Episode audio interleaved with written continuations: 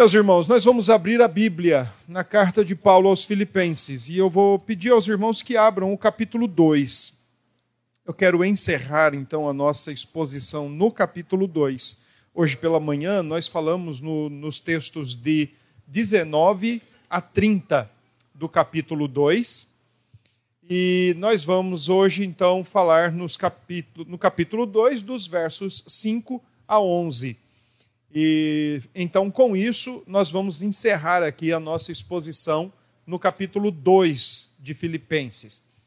Depois eu vou explicar para os irmãos qual vai ser o nosso plano de mensagens para esse mês de outubro. Eu vou abrir um parênteses ao longo dos domingos de outubro e, retorna, e retornaremos a Filipenses, se Deus quiser, no primeiro domingo de novembro, tá bom? Então vamos fazer a leitura. O texto que vamos ler, Filipenses 2, de 5 a 11. Tende em vós o mesmo sentimento que houve também em Cristo Jesus. Pois ele, subsistindo em forma de Deus, não julgou como usurpação o ser igual a Deus. Antes, a si mesmo se esvaziou, assumindo a forma de servo tornando-se em semelhança de homens e reconhecido em figura humana, e a si mesmo se humilhou, tornando-se obediente até a morte e morte de cruz. Pelo que também Deus o exaltou sobremaneira e lhe deu o nome que está acima de todo nome, para que ao nome de Jesus se dobre todo joelho, nos céus, na terra e debaixo da terra, e toda língua confesse que Jesus Cristo é Senhor, para a glória de Deus Pai. Amém. Até aqui, meus queridos irmãos, esse é o texto que nós vamos tratar. Bom, hoje pela manhã nós trabalhamos o texto de Filipenses 2, 19 a 30, onde o apóstolo Paulo expressa à igreja de Filipos quais eram os seus planos iminentes.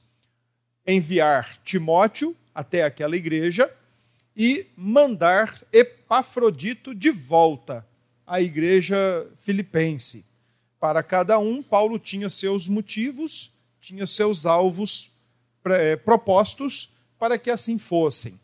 Paulo queria que Timóteo estivesse entre os filipenses, porque ele era um líder de caráter provado, cuja, cuja, cujo testemunho de ter ele um caráter provado era que ele levava em conta as prioridades do reino de Deus. E quanto a Epafrodito, Paulo deseja que Epafrodito retorne aos filipenses, pois ele estava doente e estava angustiado por saber que a igreja filipense estava muito preocupada com ele. Então ele, de maneira muito amável, quer voltar aos filipenses, né? retorna aos filipenses para dar-lhes testemunho visível de que ele, apesar da doença, estava bem, estava vivo, especialmente. Mas esse texto, ele não tem relação direta com o texto lido. Filipenses 2, de 5 a 11. Filipenses 2, de 5 a 11, na antiguidade, ele foi tratado como um cântico cristológico. Aliás, há alguns cânticos cristológicos no Novo Testamento.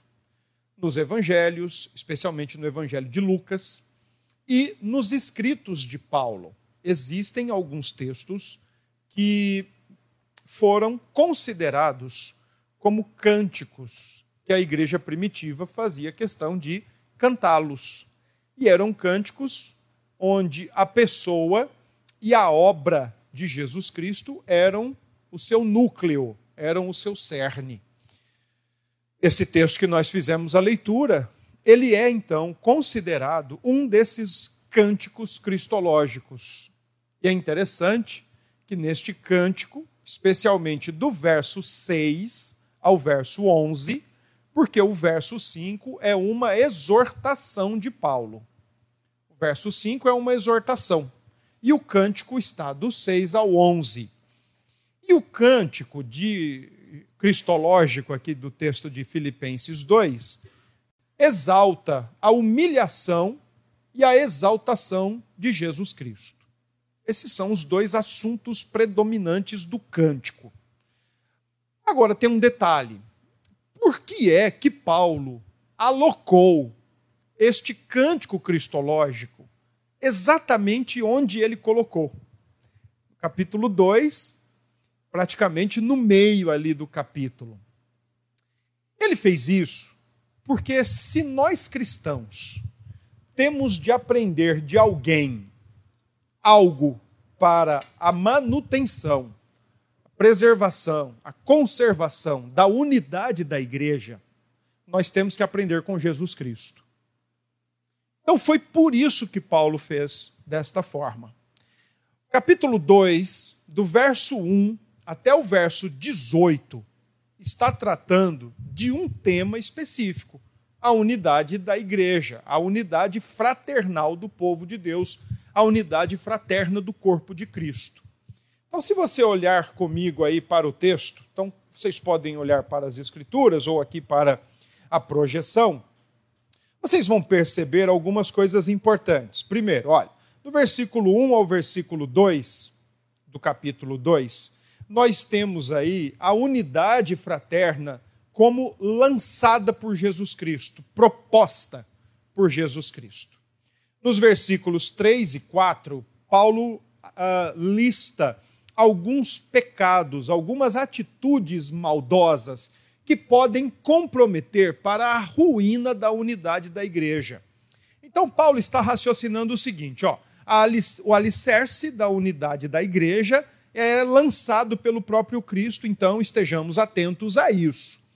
Cuidado com atitudes maldosas, 3 e 4, que podem colocar em xeque a unidade fraterna do corpo de Cristo.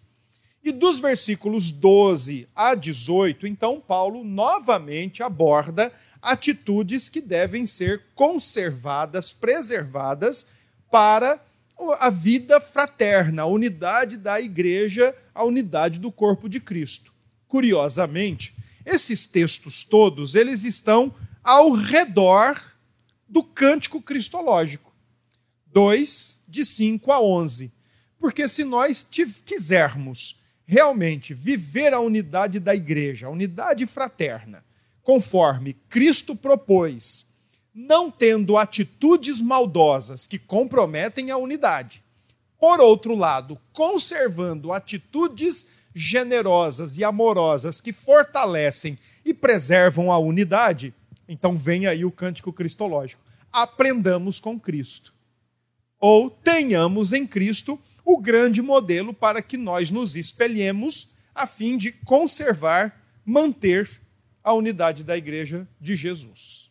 Então é por isso que Paulo, ah, de maneira muito bem selecionada e deliberada, aloca esse texto aí, coloca esse texto, esse cântico cristológico.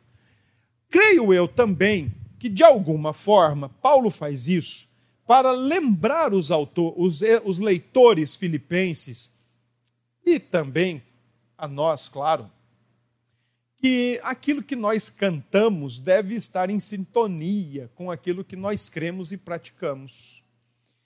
E é bem interessante como nós podemos cantar, nesse caso, sobre a unidade da igreja e, quem sabe, ou talvez não termos tanta atenção à unidade da igreja, o que estaríamos totalmente errados se assim nós fizéssemos. Então, por que é que Paulo coloca esse conhecido cântico cristológico para ensinar a igreja a olhar para Jesus Cristo, imitar Jesus, ter em Jesus o grande espelho para manter a unidade do corpo de Cristo. Versículo 5 é uma exortação. Nesse versículo, Paulo diz que nós cristãos, a fim de conservarmos a unidade fraterna da igreja, nós precisamos ter o mesmo sentimento. Algumas versões dizem a mesma atitude. Outras versões dizem a mesma consciência. Particularmente, eu acredito que nenhuma das três palavras, quando tratadas sozinhas, isoladas, nenhuma das três palavras alcança, de fato, o sentido da palavra grega que Paulo usa. Paulo usa uma palavra bastante difícil nesse texto do versículo 5. Ele não usa uma palavra que facilmente seja traduzida por essas três opções: atitude, sentimento ou consciência. Na verdade, a palavra que Paulo usa é uma palavra que abrange as três palavras que as nossas variadas versões bíblicas nos oferecem. Por que, que isso acontece? Ah, porque a palavra que Paulo usa, ela dá a ideia de uma ação global, envolvendo aspectos internos, como também aspectos externos. A palavra que Paulo usa é a palavra frônesis, e ela dá a, a conotação de que para você agir, você tem que ter o sentimento e tem que ter a consciência de quem você é. Se você somente agir sem ter a vontade, o sentimento e a consciência, virou mecânica. Como também o contrário pode acontecer. De você ter consciência de quem é, ter de alguma forma sentimento para agir, mas não agir. E você simplesmente isolar. Então, imagine aqui, por exemplo, Paulo dizendo: olha, tende o mesmo sentimento. É bem possível que nós tenhamos sentimentos e não hajamos. Ou tende em vós a mesma atitude. É bem possível nós termos a atitude sem qualquer motivação verdadeira por um sentimento genuíno de fraternidade. Agirmos mecanicamente ou até mesmo agirmos impelidos por outros sentimentos, tais como, por exemplo, o versículo 3 do texto, quando diz assim: olha, nada façais por partidarismo ou vanglória. Agir por partidarismo, agir por vanglória imbuído de sentimentos egocêntricos. Imagine então a ideia de consciência. Tende em vós a mesma consciência que houve em Cristo Jesus. Você pode ter consciência de quem é. Olha, eu sou um filho de Deus em Cristo. Eu sou um cristão em Cristo. E simplesmente não ter ação ou não ter qualquer sentimento. Então, as três palavras, quando usadas uma aleatória à outra ou isolada da outra, não consegue alcançar o sentido do que Paulo quis dizer. Portanto, creio eu que uma melhor palavra seria: tende em vós a mesma mentalidade que houve em Cristo Jesus. Porque a palavra mentalidade, ela é suficiente para abranger aquilo que deve estar dentro de nós, no sentido de consciência, quem sou eu, no sentido de sentimento, o que me deve fazer agir, amar o meu irmão, e ela também alcança as nossas ações externas, as nossas atitudes, devidamente motivadas pela consciência de quem nós somos e pelo amor sacrificial fraterno que nutrimos dentro de nós, por sermos em Cristo novas criaturas. A exortação de Paulo, portanto, não é só para a gente sentir como Cristo sentiu, ou não é somente para tentarmos agir como Cristo agiu, e tampouco para termos consciência como Cristo teve. Mas a exortação de Paulo é para que nós tenhamos a mesma consciência de filiação divina motivada pelo amor fraterno sacrificial, e isso inevitavelmente nos leve a agir em favor do nosso irmão. Ou, sobretudo, buscando manter e preservar a unidade da igreja. Então, a exortação de Paulo é para que nós cristãos, todos nós, conservemos em nós mesmos a mentalidade que houve em Cristo Jesus. Eu sei quem sou, eu amo o meu próximo e eu amo a Deus, então eu ajo, eu faço. As coisas estão conjuntamente organizadas e em movimento, e jamais isoladas umas das outras. Do versículo 6 ao 11, então sim, Aí vem o cântico do servo, o cântico de Jesus Cristo. Especialmente versículos 6, 7 e 8 falam da humilhação de Deus, enquanto versículo 9, 10 e 11 falam da exaltação de Deus. Paulo usa aqui algumas palavras que não são tão fáceis da gente entender, especialmente quando olhamos assim para as nossas traduções.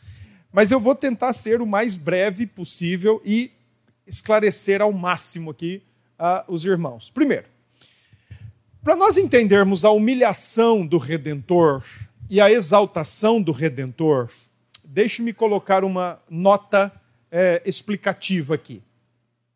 O fato de ter sido encarnado, o Filho de Deus, não significa que ele foi humilhado por isso. Encarnação não é humilhação. Nem nós, seres humanos, pelo fato de sermos feitos de carne e ossos, não significa com isso que Deus está nos humilhando, ou que Deus está nos colocando numa contínua eh, linha de humilhação. Ser carne e ossos faz parte da nossa natureza, como imagem e semelhança de Deus, inclusive. Ah, além disso, ah, ser formado de carne, ser constituído de carne e ossos como somos, e o fato, logo, a consequência lógica de sermos finitos, limitados e de termos fragilidades, nem é humilhação para nós, faz parte de sermos criaturas, como também nem é motivo para pedirmos perdão a Deus. Oh Deus, me perdoe porque eu sou limitado. Não há pecado em ser limitado. Deus me perdoe porque eu sou frágil um simples vírus minúsculo me derruba. Não há pecado em ser frágil nessa conotação. Porque ser de carne e ossos, limitados, com fragilidades, não é humilhação, mas faz parte da nossa condição de criatura. Cristo, portanto, o Filho de Deus, quando se encarna, não é a encarnação que o humilha, o que humilha o nosso redentor é o tipo de relação que ele veio ter com a lei de Deus. E só tem sentido a gente olhar para a humilhação de Cristo e para sua exaltação exatamente a partir desse ponto a relação de Cristo com a lei de Deus. Se você pensar e acreditar que Cristo foi humilhado ou se humilhou porque ele se encarnou, você vai ter um grande problema com isso.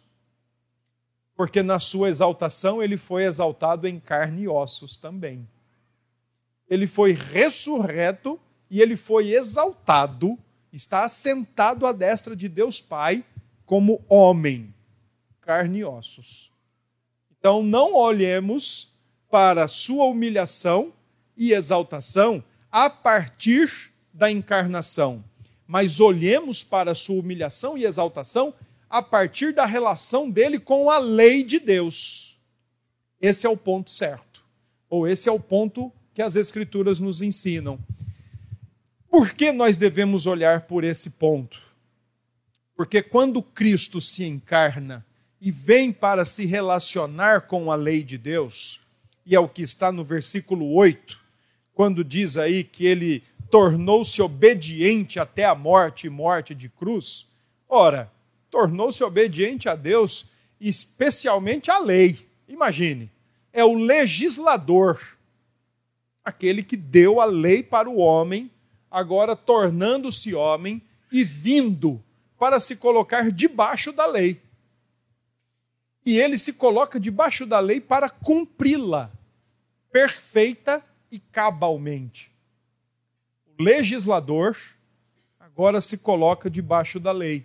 É por isso que ele é humilhado. É por isso que ele vai. É por isso que nas escrituras, especialmente nos evangelhos, ele é tratado como pecador e como criminoso. Apesar de algumas observações necessárias relacionadas a Cristo. Primeira observação: Pôncio Pilatos. Depois de toda aquela inflamação dos judeus e da classe sacerdotal para a morte de Jesus, Pilatos, depois de interrogá-lo e verificá-lo, disse o quê? Vejo nele que é um criminoso. Pilatos disse: Não vejo nele crime algum. Primeira constatação: ele não tem crime. Mas ainda tem uma segunda constatação: a de um dos ladrões que está ao seu lado na cruz. Um dos ladrões começa a provocá-lo, começa a perturbá-lo. Olha, tá bom de você descer daí, salvar a ti e a nós. E um outro do lado diz: Olha, pare com isso. Você não teme a Deus? Nós estamos aqui porque merecemos, mas Ele nada fez. Significa, portanto, que quando Cristo, o Filho de Deus, se encarnou e tornou-se obediente, e obediente até a morte de cruz, é porque ele veio de fato para ser humilhado, mas não porque estava encarnado, mas porque assumiu a postura de obedecer à lei que ele mesmo estabeleceu, de maneira perfeita, de maneira total, e levar sobre si todo o castigo e todas as maldições da lei de Deus. Por isso, que sempre que falamos na obediência de Cristo, nós falamos nela em dois aspectos. Ele é humilhado ao obedecer a lei ativamente, ele se colocar debaixo da lei e propor obediência até o fim, mas ele também obedecer de forma passiva. Dar o lombo, dar os lombos, dar as costas, para que toda a maldição da lei seja despejada sobre ele. É assim que acontece a humilhação do Redentor. Receber em si mesmo o castigo e a maldição da lei, embora moralmente santo, contudo, tratado como um criminoso e pecador. Por que é que ele fez isso? Para que os moralmente pecadores fossem tratados ou declarados justos pelo Senhor Deus. Fez isso em nosso lugar e em nosso favor. Então, a humilhação do Redentor tem a ver com o papel que ele assume, a relação que ele assume com a lei de Deus. É por isso que então o apóstolo Paulo ensina que ele se humilhou. Primeiro, Paulo usa uma expressão no versículo 6, subsistindo em forma de Deus. Essa expressão, subsistindo em forma de Deus, significa que Paulo está olhando para a eternidade de Cristo. Paulo não está olhando para o ser encarnado, mas Paulo está olhando para aquilo que já era, para aquilo que sempre foi. O Filho de Deus, antes mesmo da sua encarnação, ele é o Filho eterno de Deus, é o gerado eternamente por Deus. Ele já era aquilo que João diz no evangelho, no seu evangelho logo no início. No princípio era o verbo e o verbo estava com Deus e o verbo era Deus. É a mesma ideia. Paulo então está dizendo, olha, ele é o eterno filho de Deus, ele já é Deus.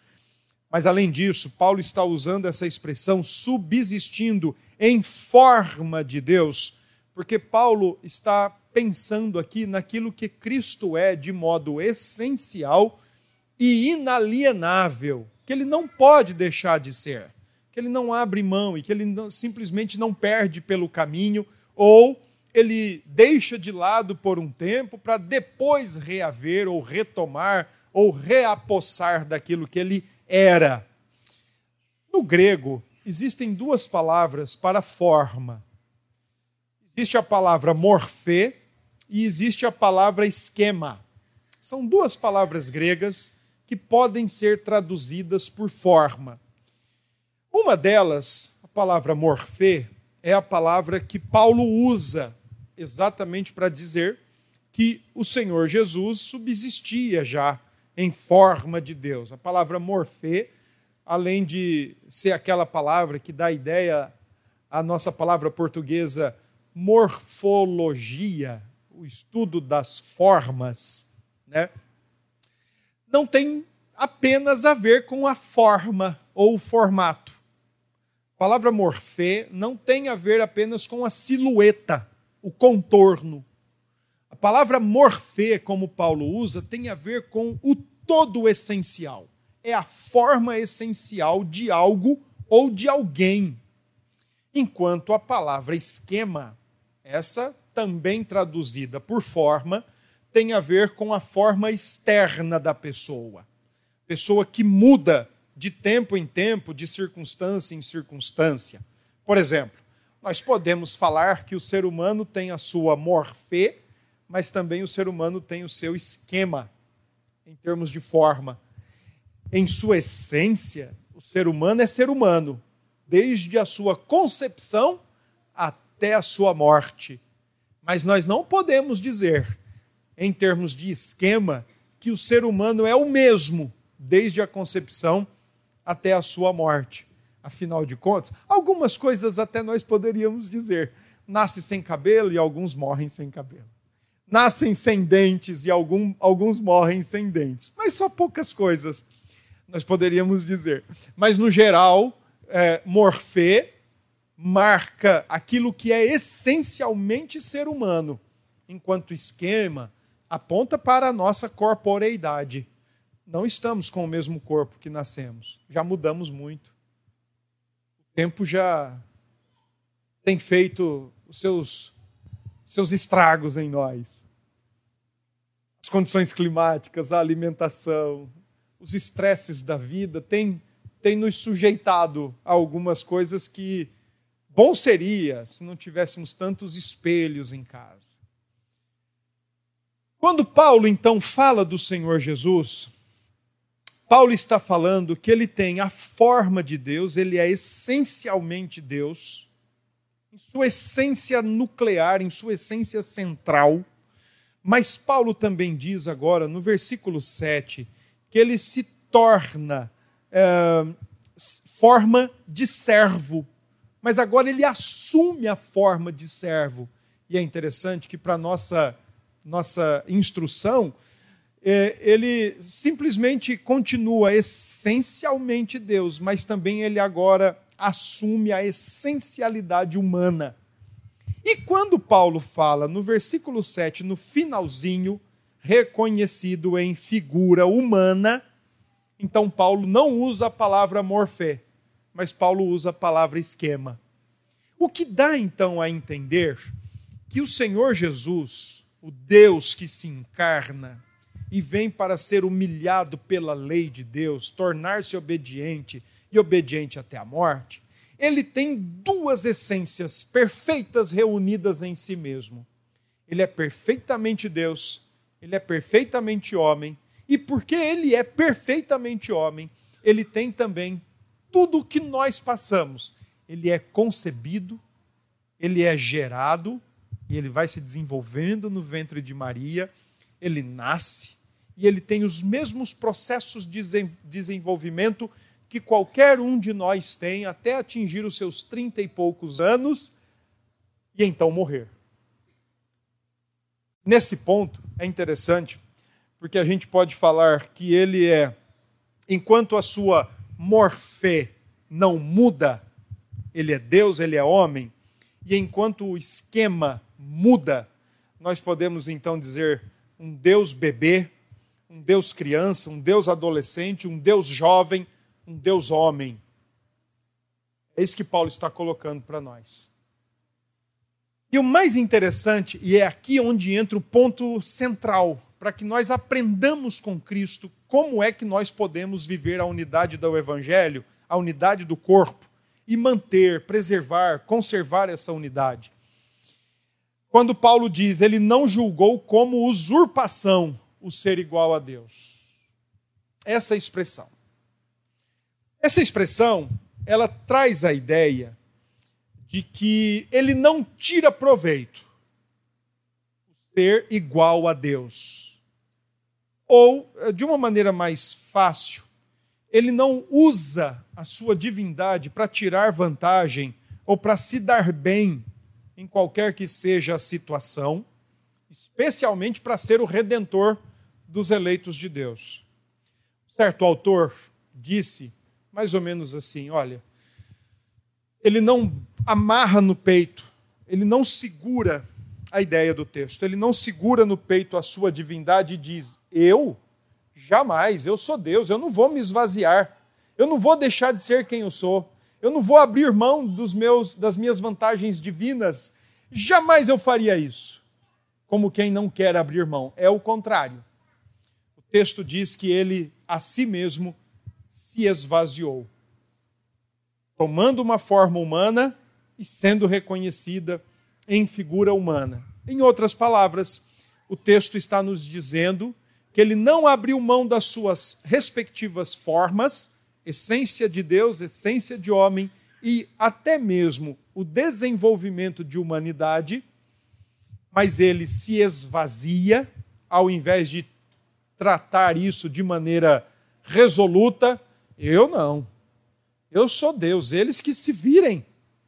Eu não, eu sou Deus, eles que se salvem, eles que se colocaram nessa de pecar contra o Senhor e merecer a justa punição. Eles que se virem. Pelo contrário, ele se esvazia. E então vem para ser o redentor dos homens. Ora, do que Cristo se esvaziou? Se Paulo está dizendo que em momento algum ele deixou de ser o que é e deixou de ser quem é. Do que é que ele se esvaziou então? Primeiro, ele renunciou à sua relação favorável com a lei de Deus e se colocou numa relação desfavorável com a lei de Deus, mesmo não tendo crime algum, mesmo não tendo pecado algum. De legislador, ele passou a ser culpado e réu condenado. O santo e justo se fez pecador e condenado. Segundo, renunciou às suas riquezas. Sendo rico, se fez pobre, abriu mão da própria vida, de dono do universo, ele precisou do favor do homem para nascer numa manjedoura, precisou de casa para pernoitar, precisou de um barco para pregar, precisou de um animal emprestado para carregá-lo e até de túmulo emprestado. O nosso redentor precisou. Porque literalmente, como ele mesmo diz, as raposas, os animais, tinham mais vantagens do que ele. Elas ainda tinham seus covis. Ele, nenhuma pedra para reclinar a cabeça possuía. Terceiro, ele renunciou a sua glória celestial. E é exatamente isso que está em sua oração ao Pai, quando ele diz: Pai, agora restaura-me a glória que foi minha antes da criação do mundo.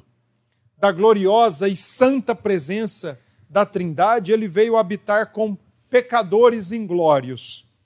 De adorado por toda a corte celestial, veio para ser desprezado pelo seu povo, incluindo a sua família mãe e irmãos. Veio para ser rejeitado entre os homens, veio para ser homem de dores. Quarto, ele renunciou o livre exercício da sua autoridade. De senhor, passou a ser servo, ou melhor, passou a ser escravo, para não mais procurar sua vontade, e sim a vontade de Deus. 5, ainda contemplando seu esvaziamento, Cristo renunciou às suas prerrogativas divinas. Voluntariamente, abriu mão de manifestar os seus atributos próprios da divindade para se submeter e confiar na direção e capacitação do Espírito de Deus. Cristo se esvaziou. Quando Paulo ensina que Cristo se esvaziou, tem todo sentido a gente ouvir Paulo escrevendo isso e ler esse texto. Porque foi tudo isso aqui que de fato Cristo abriu mão. Eu não acredito que quando Paulo diz que a igreja deve ter como modelo o esvaziar-se de Cristo, considerando que nós precisamos nos esvaziar de alguma coisa, eu não acredito que Paulo está aqui dizendo: olha, vocês precisam se esvaziar do egoísmo, vocês precisam se esvaziar do orgulho. Não foi disso que Cristo se esvaziou. Vocês precisam se esvaziar da soberba. Não foi disso que Cristo se esvaziou. Antes, pelo contrário, ele tinha do que se esvaziar para assumir a postura de escravo, de servo. Portanto, antes da gente pensar que Cristo, que Paulo com esse texto está propondo que nós devamos nos esvaziar de alguma coisa, é mais fácil e pretendido pelo apóstolo que nós entendamos o texto da seguinte forma: nos coloquemos no nosso lugar. Servos, e não de pretensos senhores. Porque vazios nós já somos. Não por causa do pecado, mas porque nós somos criados para servir. vazios, nós não temos do que nos esvaziar, irmãos. Nós não temos uma relação favorável com a lei de Deus para nos esvaziarmos. A lei olha para nós e mostra o nosso pecado. Nós não temos riquezas. Podemos ter algum dinheirinho no banco, podemos ter uma casinha própria, duas pagas, outra em pagamento ainda mas, sinceramente, não é desse tipo de riqueza que nós estamos falando, que o texto está falando. O texto está falando do dono do universo abrir mão disso, para vir se relacionar com a lei. E nós temos o que para abrir mão? Absolutamente nada.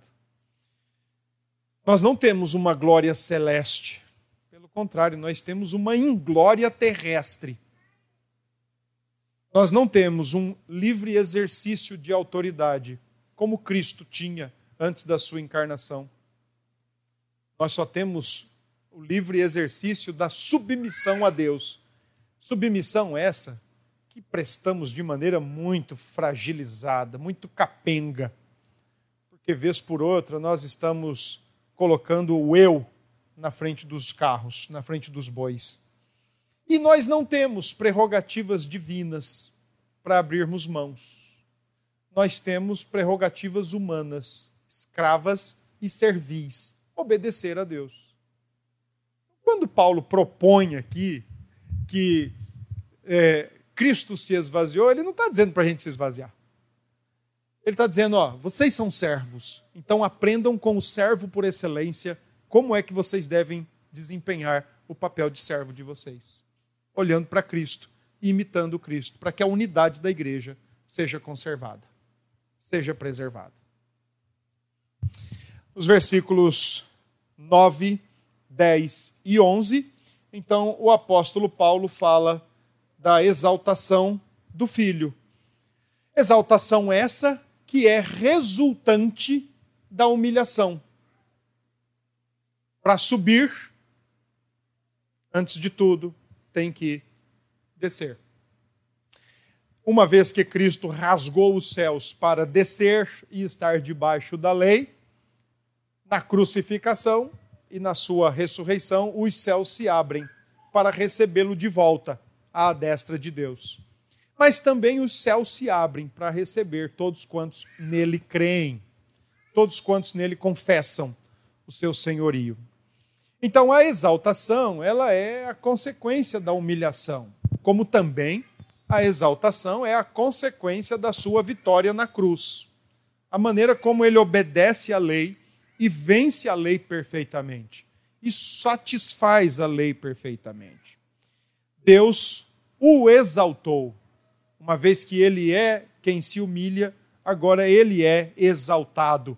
Se a humilhação ensina sua voluntariedade, a exaltação ensina o reconhecimento da sua vitoriosa conduta perante a lei de Deus. Então, quando Paulo diz que Deus o exaltou sobremaneira, e aqui é onde eu bati na tecla agora há pouco com vocês, não se pode pensar em humilhação a partir da encarnação, porque a exaltação tem exatamente a ver com a encarnação. A nova identidade do Filho de Deus, que agora não é mais filho, agora é Jesus Cristo. Então, essa nova identidade constituída na encarnação é quem é exaltada. O Deus homem é exaltado. O Deus homem é levado aos céus e é assentado à destra de Deus. O John MacArthur, ele diz algo muito interessante sobre esse o exaltou.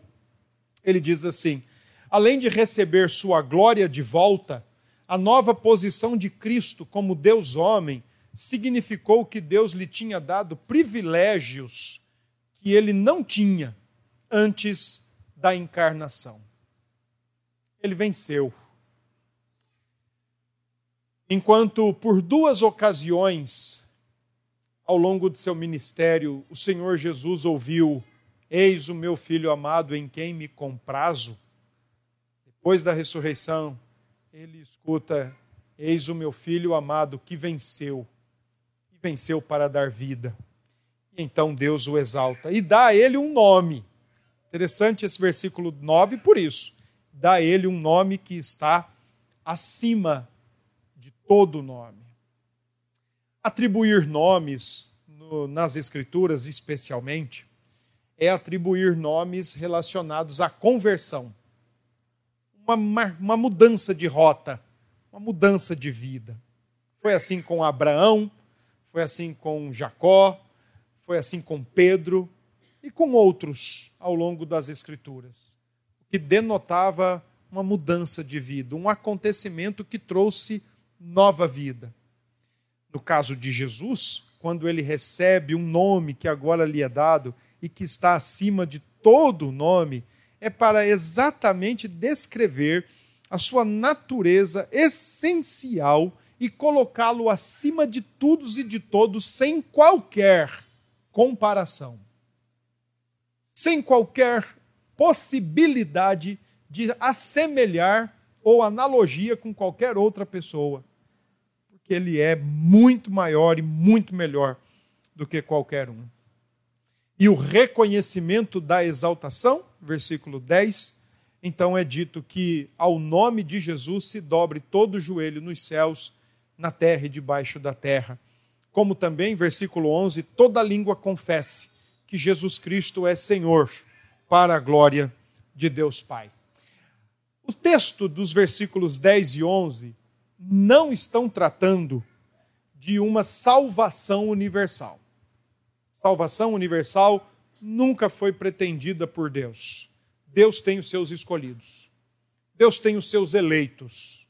Deus tem o seu povo separado antes da fundação do mundo, porque ele, razões pautadas tão somente nele, fez com que ele amasse e escolhesse os seus salvação universal nunca foi pretendida por Deus. Todavia, aclamação ou confissão pessoal, reconhecimento universal, sim.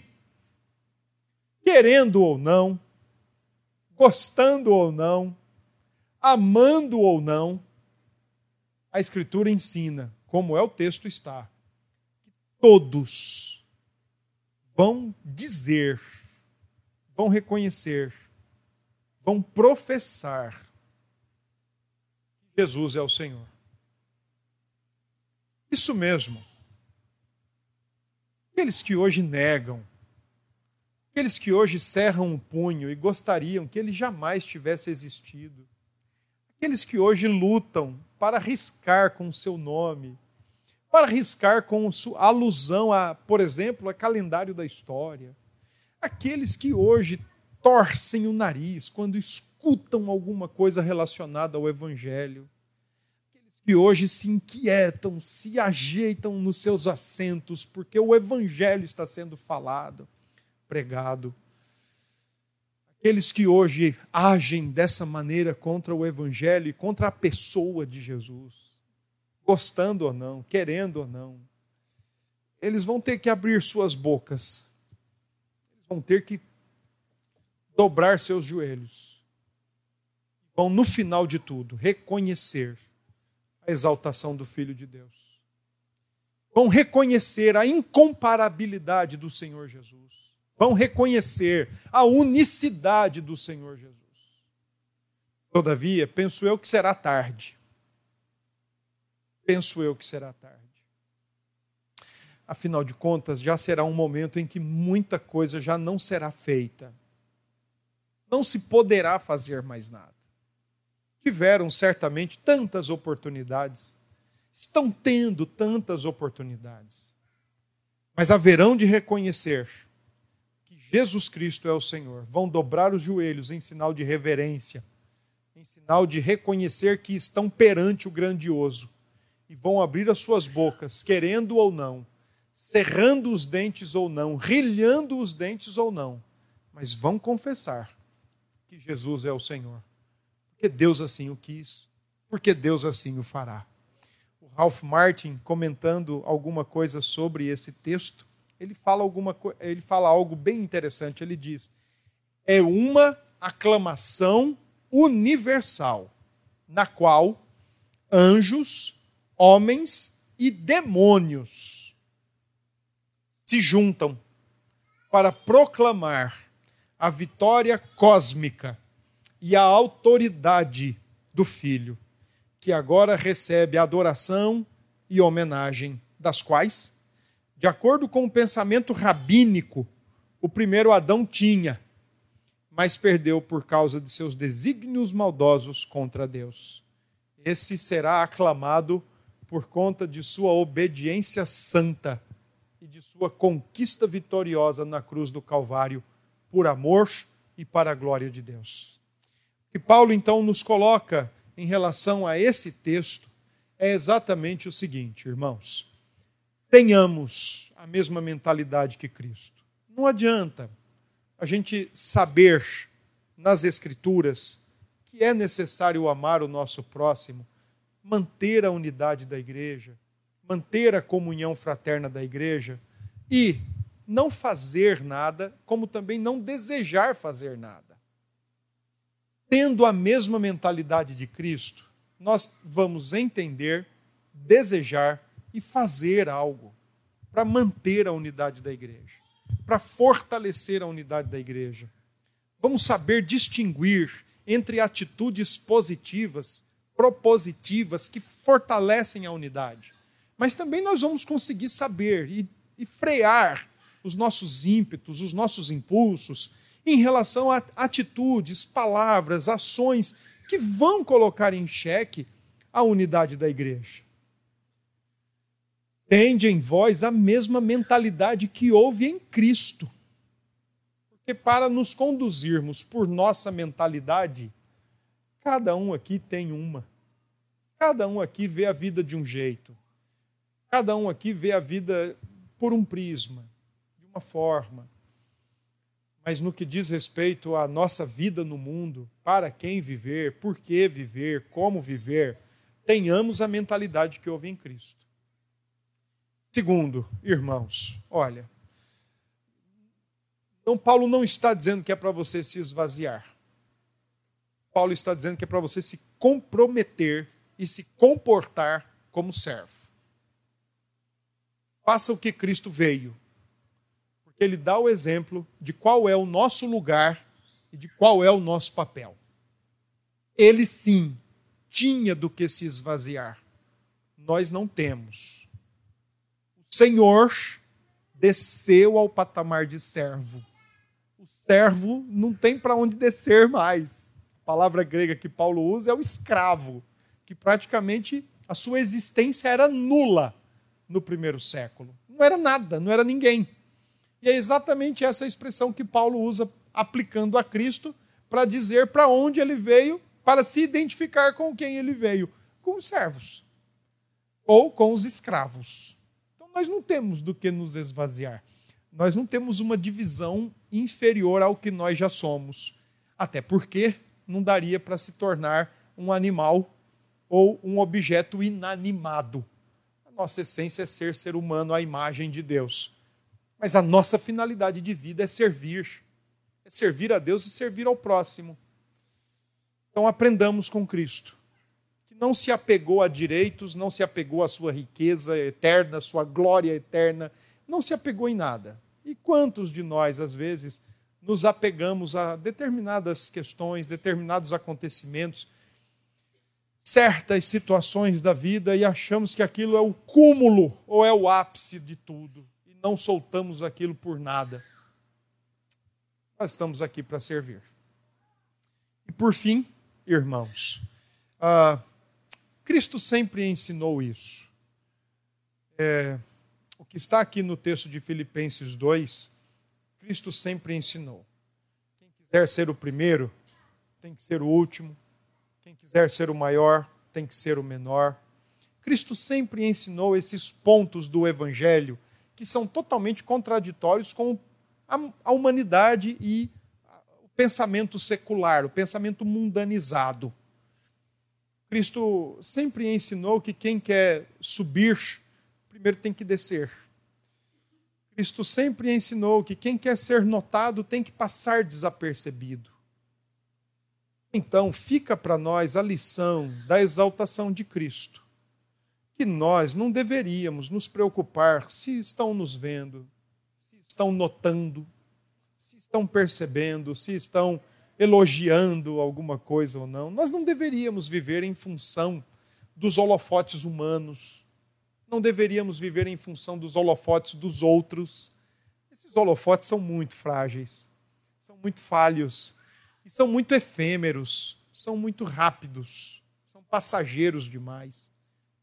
Infelizmente, não é difícil encontrarmos corações vivendo a vida à mercê ou refém do olhar alheio, do elogio, do reconhecimento humano, do, da aceitação do outro. Não é difícil nós encontrarmos isso. Pessoas se consumindo por dentro, porque não param de considerar o que as pessoas vão pensar de si mesmo, qual a opinião que as pessoas vão, de, vão ter de si, o que é terrível. É para nós, então, termos um papel de servo, e é, não nos preocupemos com exaltação oriunda de qualquer pessoa, mas sim com aquela que vem do Senhor Deus. É Ele quem nos coloca no nosso devido lugar e é Ele quem nos leva para estar com Ele. Quarto, e finalmente, irmãos, versículos 10 e 11. Cada dia que passa, parece que o, o mundo vai ficando pior. Eu acho que, não sei se todos partilham dessa perspectiva, pelo menos é a minha eu não espero melhoras.